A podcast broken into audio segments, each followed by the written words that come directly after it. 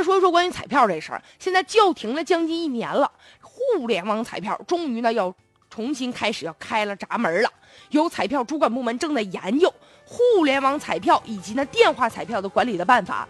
并且将在二零一六年有限的、适时的要推动互联网彩票的试点的工作了。目前呢，当然还是有这个规定的，像中国福彩呢，还是由民政部主管；体育彩票由国家体育总局呢来进行主管。其实你比如说，就在二零一四年呢，互联网彩票确实大力的发展。当时这不巴西世界杯在内嘛，有好多重大的赛事，然后也推动了互联网彩票，那真是啊。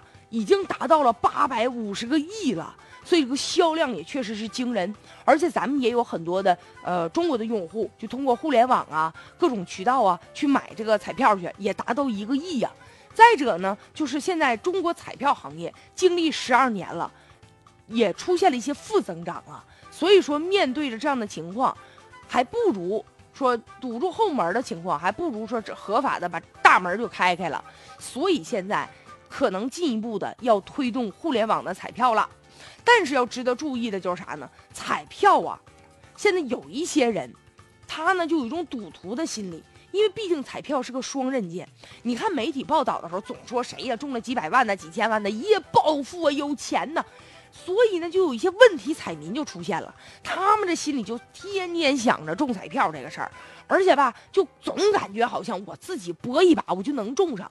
但是呢，也曾经就发生过，为了买彩票妻离子散的、倾家荡产的，他能把他家房子卖了去买彩票，甚至还有的人为了买彩票挪用公款，沉迷在彩票当中，每天呢就抽烟儿。你就看那卖彩票那个地方，有不少地方都是，哎呀，被那些彩民熏的那屋啊，阴云火燎的，黢黑呀。